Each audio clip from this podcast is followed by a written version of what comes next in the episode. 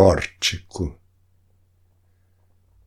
Falo somente com o que falo, com as mesmas vinte palavras, girando ao redor do sol que as limpa do que não é faca.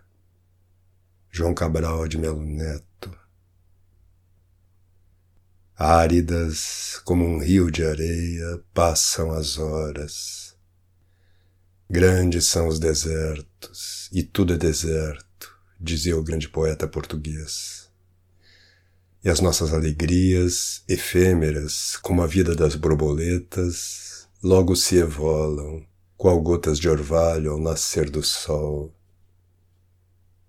Grandes são os desertos, e tudo é deserto, e nem todos, como Antão, o santo, conseguem transformar a aridez da alma em terra fértil.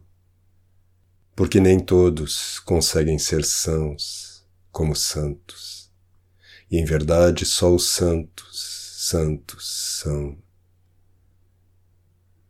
Grandes são os desertos, e tudo é deserto mas há também belezas no deserto, onde tudo é escasso.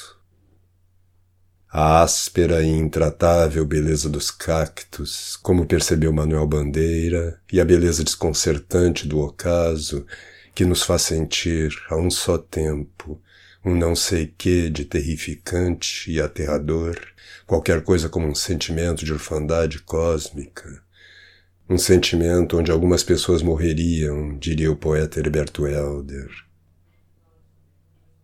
Só quem contemplou o pôr do sol sertanejo sabe do impacto que essa atmosfera cheia de horrores místicos, como escreveu Rimbaud, causa no centro de nossa alma.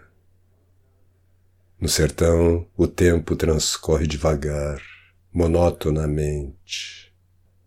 No sertão, o crepúsculo é cor de despedida. Grandes são os desertos, e tudo é deserto. Bernardo Souto, verão de 2018.